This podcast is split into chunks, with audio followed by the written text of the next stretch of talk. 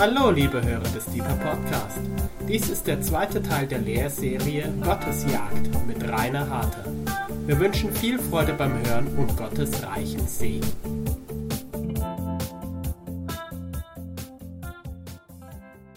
Okay, also wir sprechen über Gottesjagd 2. Ich will kurz mit einem Zitat anfangen, das ich letzte Woche schon mal euch vorgetragen habe und möchte da ähm, weitermachen wo wir letzte Woche aufgehört haben. Mein Zitat letzte Woche war von Mike Bickel.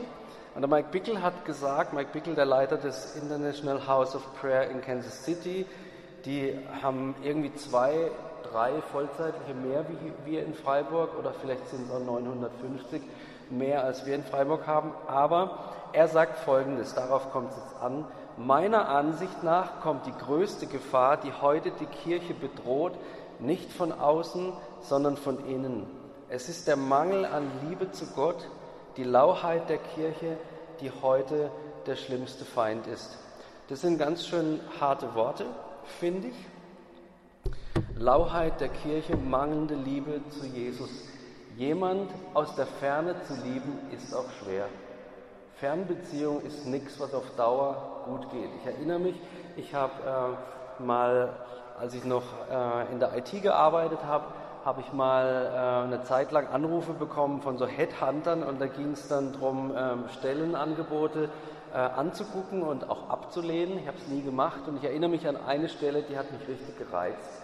Und dann habe ich mich tiefer erkundigt und ich hätte dazu äh, mehrere Wochen im Monat mit einem tollen Auto unterwegs sein müssen. Und äh, dann habe ich mit einem gesprochen, der da diese Leute betreut oder der der Chef ist von solchen Leuten und der hat mir eine Frage gestellt. Er hat gesagt, Herr Harter, sind Sie verheiratet? Habe ich gesagt, ja. Dann hat er gesagt, sind Sie glücklich verheiratet? Habe ich gesagt, ja. Dann habe ich gesagt, dann lassen Sie es. Weil ihm klar war, auf Dauer tut es einer Ehe nicht gut, wenn man getrennt ist. Eine Fernbeziehung, eine Liebesbeziehung aus der Ferne ist nur schwer lebendig zu halten. Wir sind ausgegangen letztes Mal vom Vers Hosea 6, Vers 3. Ihr erinnert euch vielleicht noch, das möchte ich vorlesen. So lasst uns ihn, also Gott, erkennen, lasst uns nachjagen der Erkenntnis des Herrn. Jetzt kommt die Barbara zu ihrem Spaß, weil die Barbara hat gesagt, sie ist gespannt auf meine Zeichenkünste. Haha. Ja. Version 1, Zeichnen 5. Also, wir haben letztes Mal, und das ist mein letzter Rückblick auf äh, den Teil 1, wir haben letztes Mal darüber gesprochen, dass es ein Muss gibt. Wir müssen Gott nachjagen. Und um genau zu sein, es gibt sogar zwei Muss, zwei Müsse, oder was ist die Mehrzahl von Muss? Zweimal, zweimal müssen. Und jetzt möchte ich euch zeigen, welche zwei Müssen das sind. Ich male mal den George. Ja.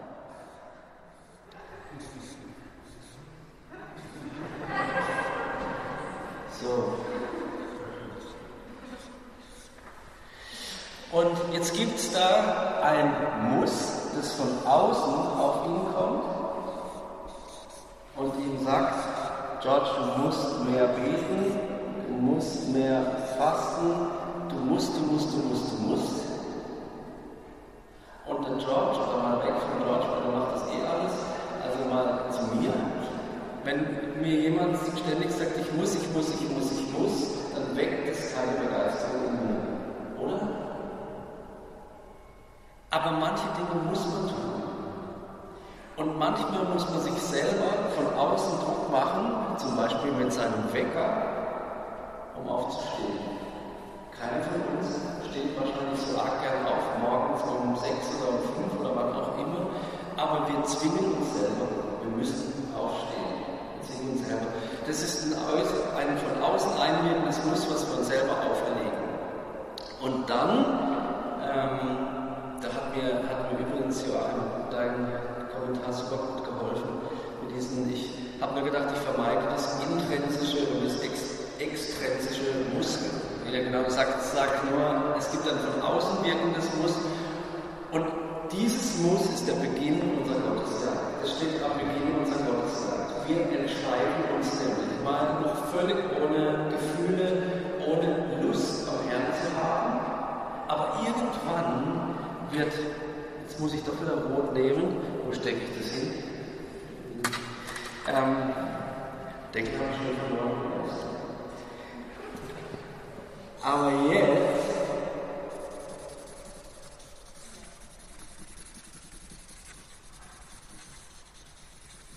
Sieht man es ein bisschen?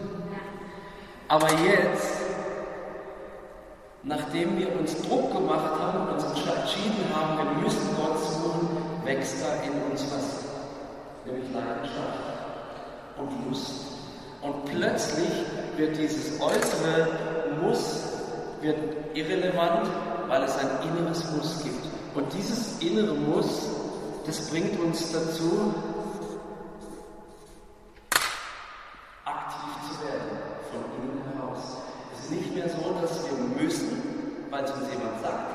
sondern in uns drin brennt ein Feuer, das uns sagt, ich muss, ich muss ihn haben. Aber nicht, weil es der Matthias zu musst Gott haben, sondern weil mein Herz sagt, ich muss ihn haben, ich muss ihn finden, ich muss ihm nachjagen. Also wir müssen vom äußeren Muss zum inneren Muss des Herzens kommen. Das ist mein Versuch bei dieser Lehre, dass wir das hinkriegen.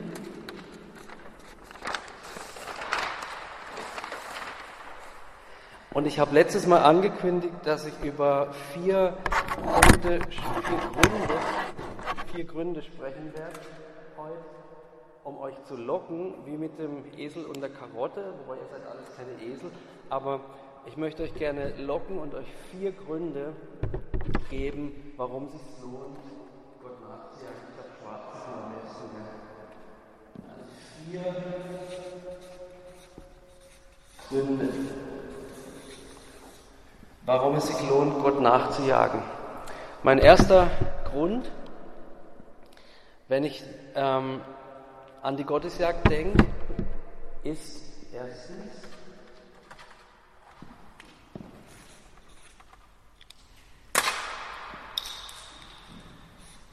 ihn erkennen. Wenn wir Gott mehr erkennen wollen, müssen wir ihm nachjagen. Irgendwie hat dieser Gott die Angewohnheit, dass er lebendig ist. Gott sei Dank. Also unseren Gott kannst du nicht in den Herrgottswinkel stecken, stellen und da ist er immer, sondern dieser Gott ist lebendig. Der lässt sich nirgends an die Wand hängen, der lässt sich auch nicht irgendwie in unserem Herzen statisch behalten, sondern ich muss ihn, wir müssen ihn aktiv suchen, um ihn mehr zu erkennen. Ich möchte gern euch von Paulus was vorlesen. Also mein erster Grund, warum sollten wir Gott nachjagen, ist, weil wir uns danach sehnen, ihn zu erkennen. Die Motivation ist das innere Muss. Also unser erstes, äh, unsere erste Herausforderung ist, wie komme ich vom äußeren Muss zum inneren Muss? Und das ist ein fließender Übergang. Wenn ihr nicht anfangt, wenn wir nicht anfangen, uns zu entscheiden, Gott zu suchen, werden wir ihn nicht mehr erkennen. Wenn wir aber einmal etwas mehr vom Herrn erkannt haben, dann wollen wir mehr von ihm haben. Ich will wieder ähm, als kleines Beispiel ähm, eine menschliche Beziehung anführen. Ich finde es so klasse, dass man Freunde, die man hat, eigentlich nie wirklich kennt, weil die lebendig sind. Jeder Mensch verändert sich, entwickelt sich. Manchmal geht die Beziehung dadurch auch verloren oder kaputt oder zu Ende.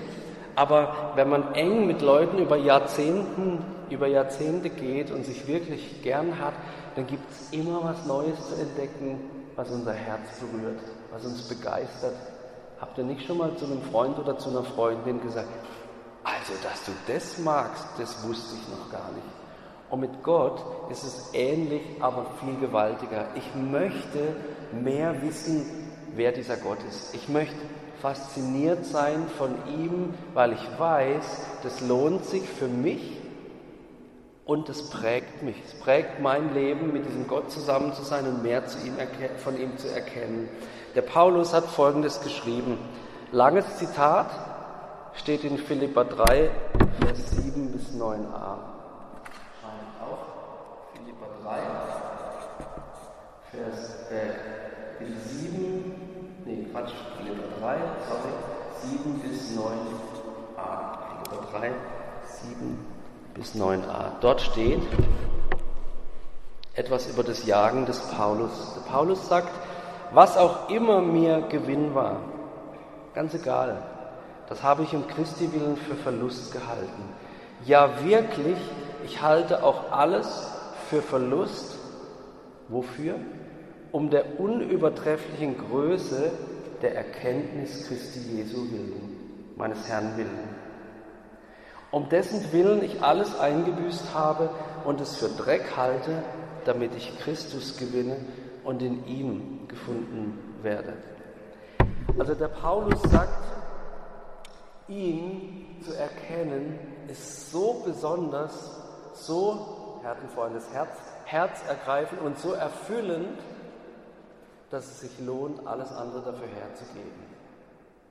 Ich würde jetzt gerne in eure Köpfe reinschauen und wissen, was ihr denkt bei dieser Aussage. Wir fragen uns nämlich meistens wirklich, so habe ich das aber bisher noch nicht erlebt, in dem Maß. Und weißt du warum? Weil wir ihn zu wenig gejagt haben. Wir sind Gott noch zu wenig nachgejagt. Wir haben noch zu wenig dieses innere Muss entwickelt, das uns wie die Sulamit ihrem äh, geliebten Salomo nachjagen lässt und sagen lässt, ich kann nicht anders, ich muss ihn haben. Ich finde die Aussage von Paulus, als es darum geht, ähm, dass er gelobt wird, beispielsweise, weiß ich nicht, ob das der richtige Kontext ist, ähm, dass er das Evangelium predigt, wisst ihr, was er sagt? Ich kann nicht anders. Ich kann nicht anders. Ich muss. Der Paulus hatte ein inneres Muss. Er musste diesen Christus verkünden. Und er musste Jesus nachjagen, um ihn zu erkennen. Gott nachjagen, um ihn zu erkennen. Freunde, ich habe mir richtig viel Gedanken gemacht zum Thema Schönheit. Was ist Schönheit überhaupt? Und ähm, was bedeutet es, wenn in der Bibel steht, dass Jesus oder dass Gott schön ist? Was heißt denn auf uns Menschen bezogen, dass wir schön für Gott sind? Ne? Mose wird so genannt, schön für Gott. Und ähm, für mich war das oft so, dass ich gedacht habe, ja, ich muss mir Jesus vorstellen, damit ich seine Schönheit erkennen kann. Ich muss mir vorstellen irgendwie. Aber da kam ich mir vor wie, wie mit einer Barbie-Puppe. Also heute sieht mein Jesus mal so aus und dann begleite ich ihn so und so und er hat das und das Gesicht. Und ich glaube nicht, dass die Bibel das meint, wenn es um Erkennen geht. Ich glaube, dass es wieder um ein inneres, so wie es das innere Muss gibt, ein inneres Erkennen gibt, auf einer Ebene, die nichts mit, ähm, mit unseren normalen Sinnen, mit unseren fünf Sinnen zu tun hat, sondern tatsächlich in unserem Herzen etwas fassbar wird von dem transzendenten Gott und wir mit unserem ganzen Sein erkennen, boah, dieser Gott ist schön. Dieser Gott ist schön. Ich kann es euch nicht besser erklären, aber ich darf es erleben. Und ich weiß, dass es Frucht von der Suche nach Gott ist, von der Jagd nach diesem Gott. Ich will euch herausfordern mit dieser Karotte, lasst euch nicht abhalten davon, Gott nachzujagen, um ihn zu erkennen, es lohnt sich. Was immer, sagt der Paulus, mir Gewinn war, achte ich Verlust um der unübertrefflichen Größe der Erkenntnis Christi Jesu willen. Kommen wir zum zweiten Punkt. Punkt Nummer zwei. Eigentlich etwas, was daraus resultiert. Ah, du hast jetzt nicht so viel auf die Leinwand. Schreibe ich nur mal ähnlich werden.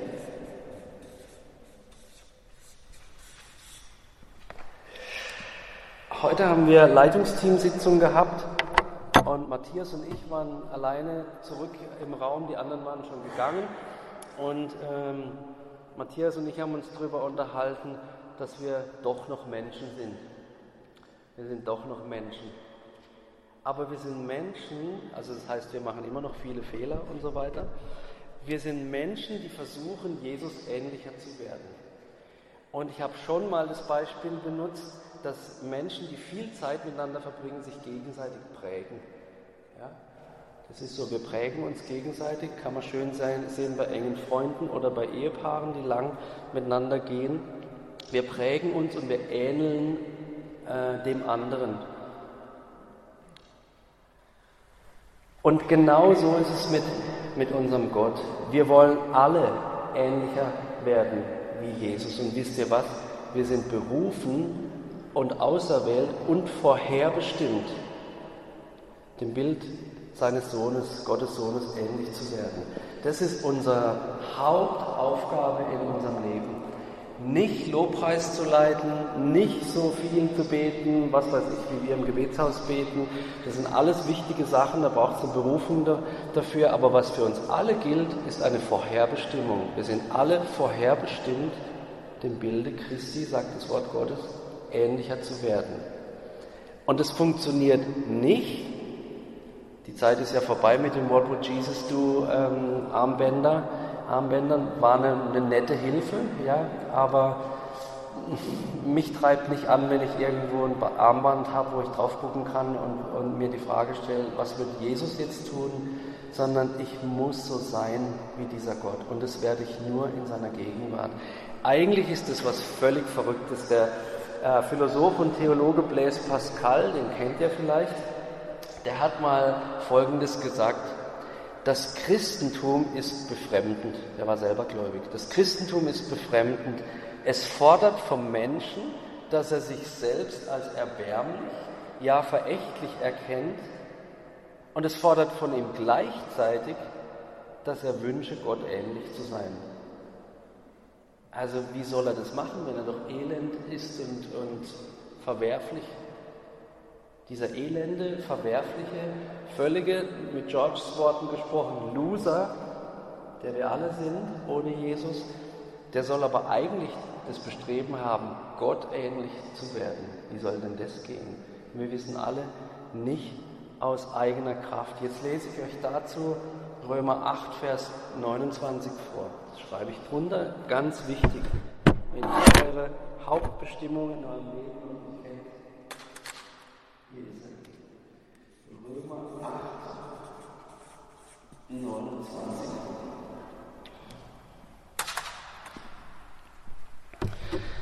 Wen Gott nämlich auserwählt hat, heißt es hier, der ist nach seinem Willen auch dazu bestimmt, seinem Sohn ähnlich zu werden, damit dieser, also Jesus, der Erste ist unter vielen Brüdern und Schwestern. Ich lese es nochmal.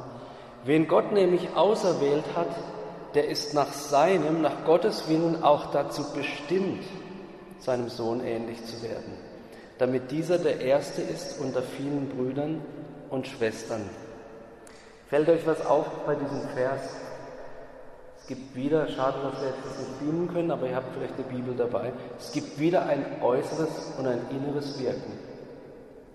Es gibt das Äußere, dass Gott sagt, euer Auftrag ist es tatsächlich, Jesus ähnlicher zu werden. Und gleichzeitig ist es so, dass ihr das gar nicht könnt. Das heißt, die Veränderung muss eigentlich aus dem Herzenswunsch kommen, wie Jesus zu sein. Und dieser Herzenswunsch, wie Jesus zu sein, der treibt uns ihm entgegen. Und wir jagen ihn nach. Versteht ihr?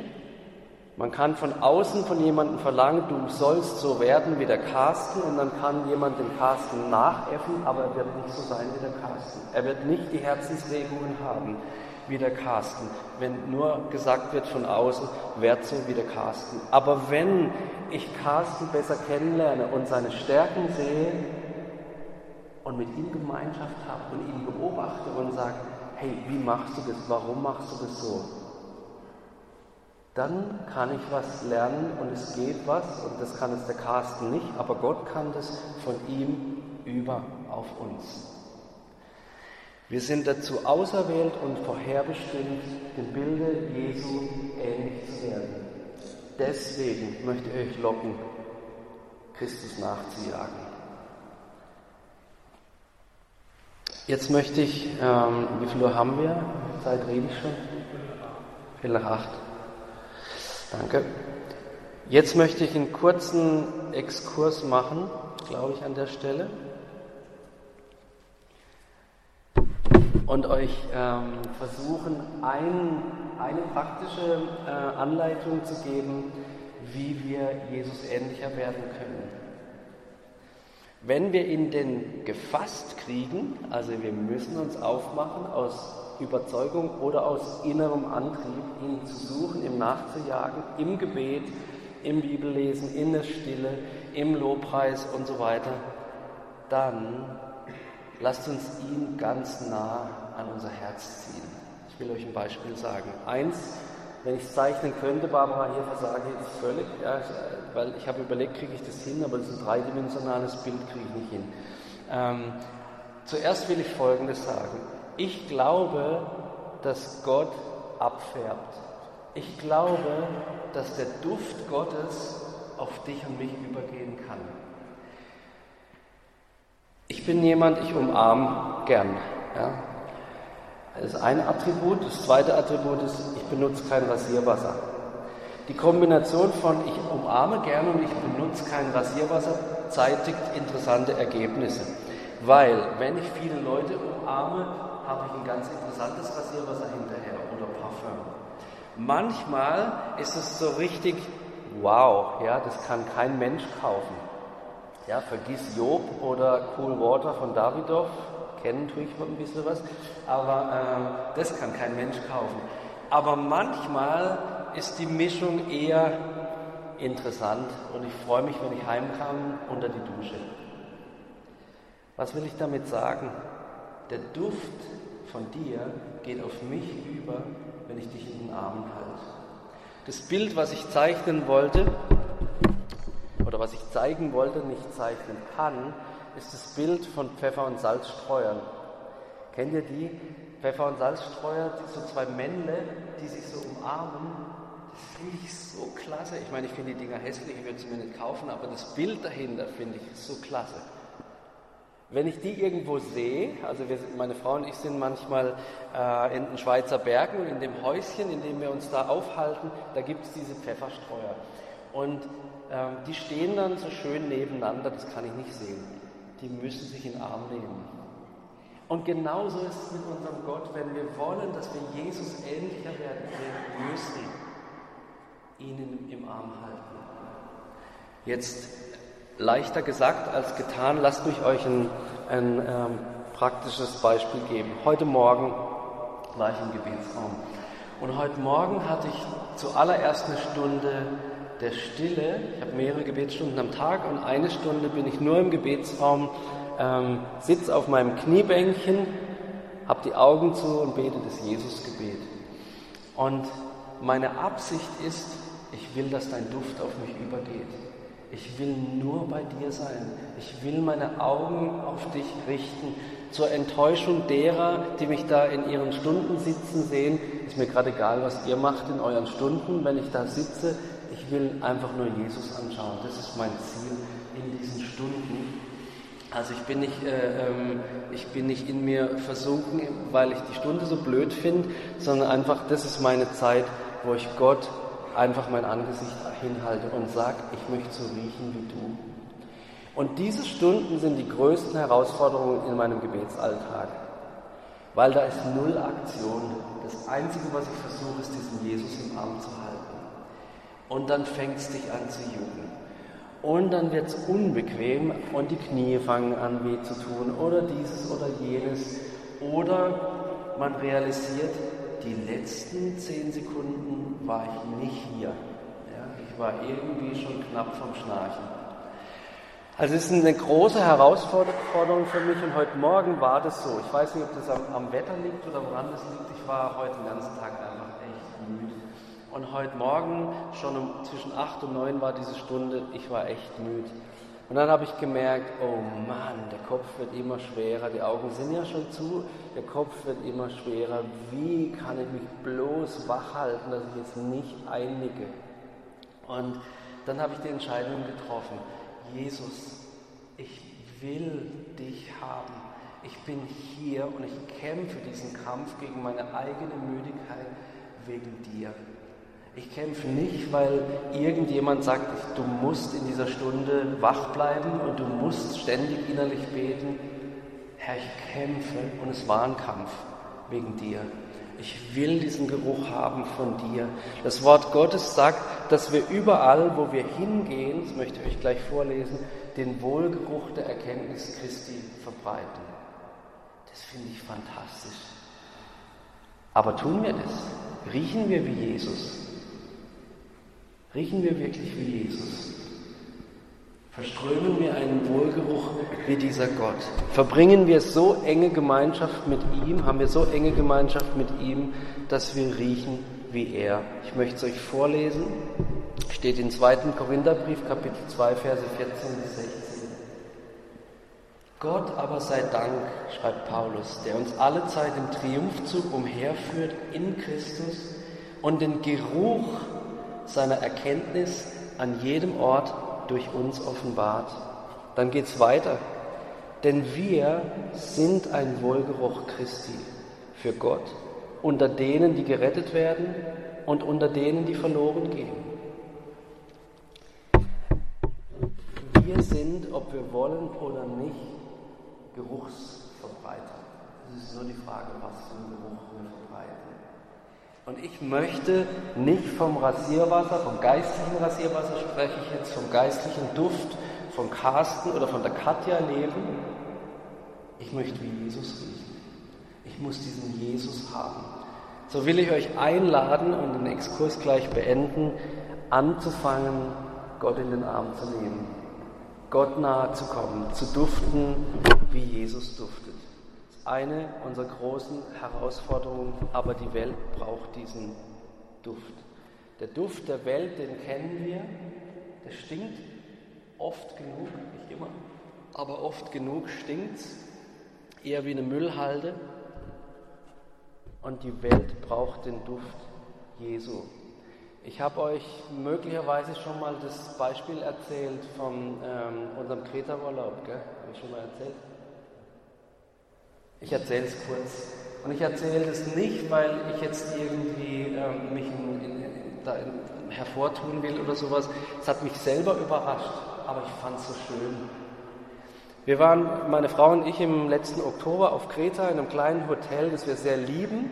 Und ähm, da waren wir schon ein paar Mal, dreimal. Und beim dritten Mal hat uns der Hoteldirektor gesagt, wegen der Griechenland-Krise ähm, haben sie neue Steuern, die sie bezahlen müssen. Sie müssen die Preise erhöhen für das Hotel. Und es war schon nicht billig, das Hotel. Und wir haben ähm, das durchgerechnet und haben gemerkt, boah, das wollen wir einfach nicht ausgeben. Das ist zu viel Geld. Und dann haben wir, als wir zu Hause waren, dem ähm, Hoteldirektor, der heißt auch George, also der George hat ein Hotel auf Kreta, ähm, haben wir dem Hoteldirektor gesagt, oder geschrieben, lieber George, und der weiß, dass wir Christen sind, der weiß, was ich arbeite, der weiß, wie wir leben. Wir haben echt schöne Gespräche gehabt und ähm, haben ihm geschrieben auf Englisch, George, das Geld wollen wir nicht ausgeben und so weiter und so fort. Dann kam eine Mail zurück von ihm und er hat geschrieben, Herr Rainer, ich biete euch Folgendes an. Ich gebe euch einen Preis, der nicht der neue Preis ist, der nicht der jetzige Preis ist, sondern der unter dem alten Preis liegt. Also er ist so weit runtergegangen, dass wir es gut bezahlen können und hat gesagt, warum er das macht. Er möchte die Atmosphäre nicht verlieren, die wir mitbringen, hat er geschrieben. Ich möchte die Atmosphäre, die ihr mitbringt, nicht verlieren und wir sind irgendwelche Hotelgäste. Und wir haben selber überrascht reagiert. Und dann dachte ich, oh Mann, ja, ab und zu, manchmal riechen wir wie Jesus. Halleluja. Und es kommt woher? Nicht, weil wir freundlich sind. Freundlich sind da alle Hotelgäste, außer, nee, die Nationalität sage ich jetzt nicht. Aber wir sind nicht einfach nur freundlich. Irgendwie hat er einen Duft wahrgenommen, der auf Gott hinweist und der dann Dinge möglich macht. Also ihr seht, kein Rasierwasser von anderen zu übernehmen, sondern selber zu duften wie Jesus, kann sogar Wunder wirken. Ich finde es schon ein Wunder, dass wir das durften oder dass wir dieses Angebot haben. So, jetzt um in der Zeit zu bleiben, möchte ich gern diesen Punkt überspringen. Jetzt könnte ich euch den Salzstreuer zeigen, Salz- und Pfefferstreuer, aber ihr wisst, welchen ich gemeint habe. So, da geht es um eine enge Umarmung. So. Es kommt zu Punkt 3. Mein dritter Punkt, warum sollen wir Gott nachjagen? Punkt 1, um ihn zu erkennen. Punkt 2, um ihm ähnlich zu werden. Punkt 3. Und hier kommt eine Einwirkung von außen, aber eine ganz besondere. Nämlich niemand, der sagt, du musst, sondern jemand, der lockt. Wir jagen ihm nach, weil er uns ruft.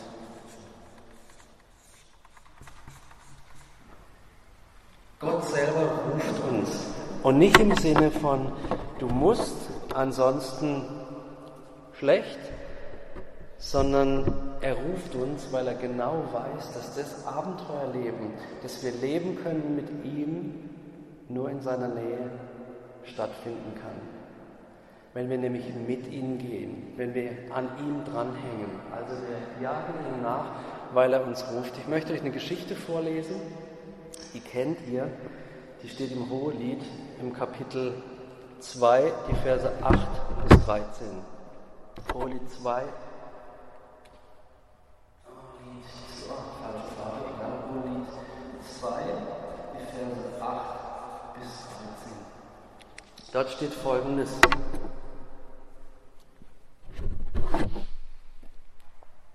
Horch, mein Geliebter, siehe, da kommt er er springt über die Berge, er hüpft über die Hügel. Mein Geliebter gleicht einer Gazelle oder einem jungen Hirsch. Also wir sehen hier A, Jesus ist unterwegs. Jesus ist aktiv. Jesus, denn ähm, das Hohelied ist ein Bild auf Christus und seine Gemeinde. Jesus ist unterwegs. Jesus hat viel zu tun. Jesus ist nicht langweilig. Mit Jesus lässt sich die tollsten Abenteuer erleben, wenn wir ihm nachjagen. Jetzt geht die Geschichte weiter. Die Sulamit sagt hier, oder die Gemeinde sagt, siehe, da steht er vor unserer Hauswand, schaut durch das Fenster herein, blickt durch die Gitter. Mein Geliebter erhebt seine Stimme und spricht zu mir. Und was sagt er jetzt? Er sagt nicht, komm, mach meine Tür auf, bei dir will ich bleiben, Abenteuer habe ich genug gehabt, ich will einfach nur bei dir sein. Das Gegenteil. Er sagt zu ihr, mach dich auf, meine Schöne, meine Freundin, und komm. Gott lockt uns in seine Gegenwart. Mach dich auf, meine Schöne, meine Freundin, und komm. Wir könnten jetzt noch einen Exkurs machen, warum er diese Worte sagt, meine Schöne, meine Freundin. Lassen wir es einfach mal so stehen, als Ausdruck seiner Liebe, seiner Wertschätzung und bleiben bei der Aussage, dass er sagt, komm. Gott klopft an unser Herzenstür und sagt, komm, komm, jage mir nach, lerne mich kennen, erlebe mit mir die Dinge, die es zu erleben gibt. Dann geht es weiter, dann steht hier, denn siehe, der Winter ist vorbei die Regenzeit ist vorüber, ist vergangen, also die Zeit, wo man sich zu Hause einkuschelt und sich ganz in seiner Komfortzone ähm, einigelt, ist vorbei. Es ist eine neue Phase in ihrem Leben dran und auch in unserem Leben. Die Blumen zeigen sich im Land. Passt ja genau jetzt. Ich habe gestern die ersten blühenden Osterglocken gesehen. Echt abartig. Ähm, die Blumen zeigen sich im Lande, die Zeit des Singens ist gekommen und die Stimme der Turteltaube lässt sich hören in unserem Land und so weiter. Und dann beendet er seinen Aufruf mit exakt den gleichen Worten. Mach dich auf, meine Schöne, und komm. Mach dich auf, meine Schöne, und komm. Ich möchte mir nicht zu viel anmaßen, aber ich möchte zu euch heute Abend ein Stück weit stellvertretend sagen, mach dich auf meine Schöne, und komm. Bleib nicht bei diesem Status quo. Jage ihm nach und erkenne, wie herrlich er ist, um dein äußeres Muss in ein inneres Muss zu verändern. Jage ihm nach und wirst ihm ähnlicher werden. Jage ihm nach, weil er möchte, dass du ihm nachjagst. Gott hat kein langweiliges Leben für uns. Ich komme zum vierten Punkt möchte vielleicht noch ähm, Jeremia 29, Vers 13 als einen von mehreren Versen vorlesen, die etwas über die Jagd sagen, Jeremia 29, 13, Gott ruft uns und er lässt uns nicht ins Leere laufen. Er hat uns einen Sinn gegeben, im Anführungszeichen einen Sinn, nämlich den Heiligen Geist, der uns Jesu Spur folgen lässt. Der Heilige Geist ist derjenige, der uns in alle Wahrheit führt. Diese Aussage kennt ihr. Der Heilige Geist ist derjenige, der uns in alle Wahrheit führt. Und Jesus sagt von sich, ich bin der Weg, die Wahrheit und das Leben. Der Heilige Geist führt uns Jesus nach. Also wir sind nicht auf uns allein angewiesen und hier in Jeremia 29, 13 steht folgendes. Und sucht ihr mich, so werdet ihr mich finden. Ja, fragt ihr mit eurem ganzen Herzen nach mir, so werde ich mich von euch finden lassen. Ich finde Gott so cool. Wir haben vorhin vom Äußeren und vom Inneren, dem Herzensmuss gesprochen. Und hier sagt Gott, was mich interessiert, ist dein Herzensmuss. Wenn ihr mich sucht mit eurem ganzen Herzen, nicht wenn ihr macht, was euch ein anderer sagt, wenn ihr mich sucht mit eurem Herzen, werde ich mich finden lassen. Gott lässt uns nicht ins Leere laufen. Mein letzter Punkt. Punkt 4. Dann kommen wir schon zum Ende.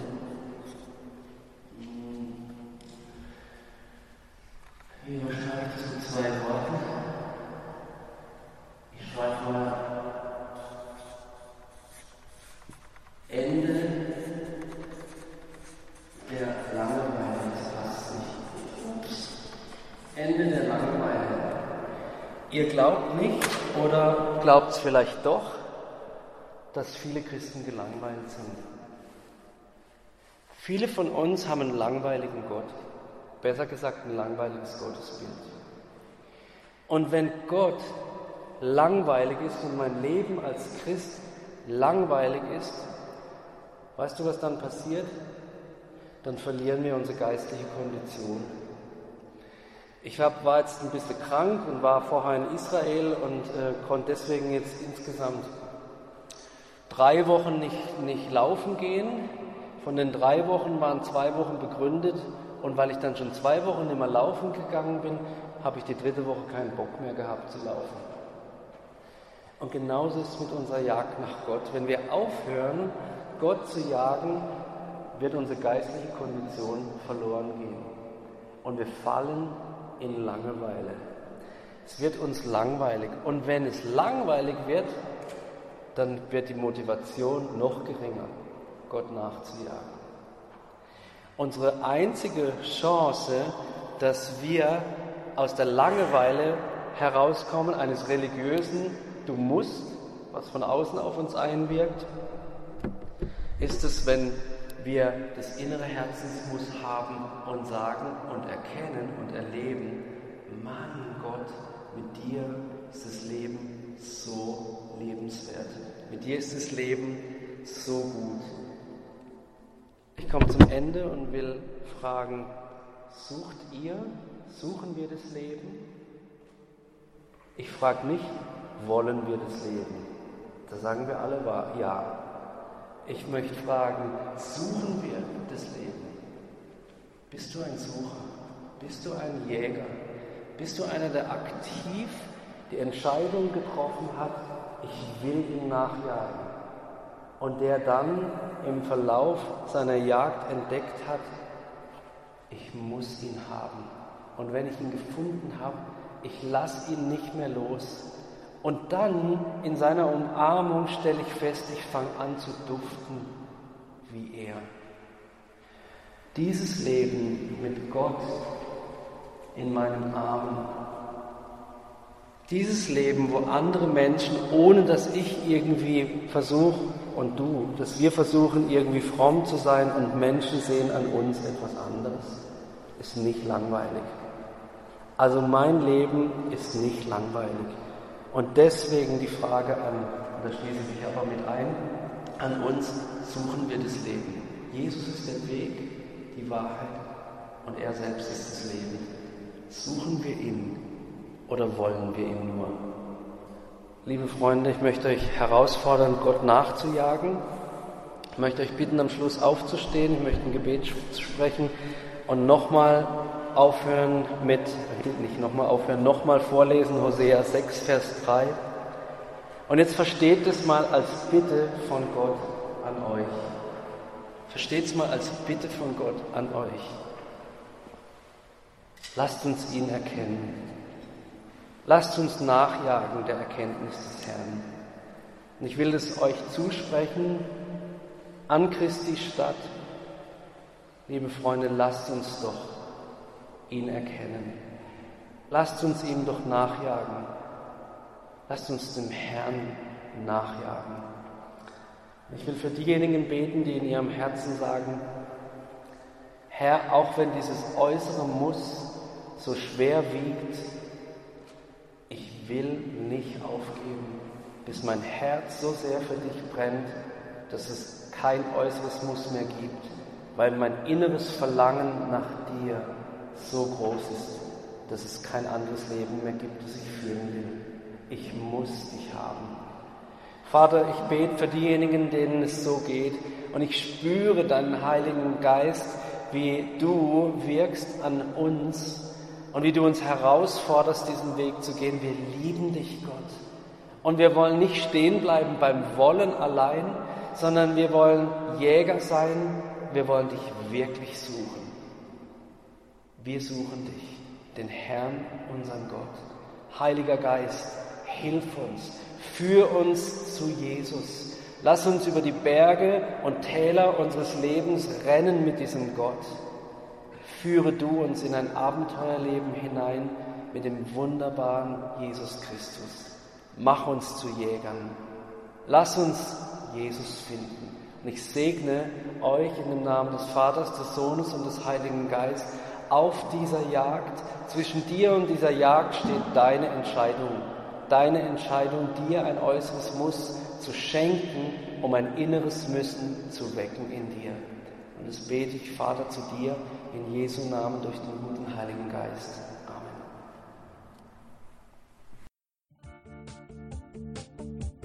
Liebe Hörer, wenn Sie noch weitere Abende aus unserer Deeper-Serie mit- und nacherleben möchten, so besuchen Sie uns einfach auf unserer Webseite www.gebetshaus-freiburg.de. Dort erfahren Sie auch, wo Sie uns finden können und wie Sie unsere Arbeit unterstützen können. Wir hoffen, Sie hatten viel Freude beim Hören und wünschen Ihnen Gottes reichen Segen.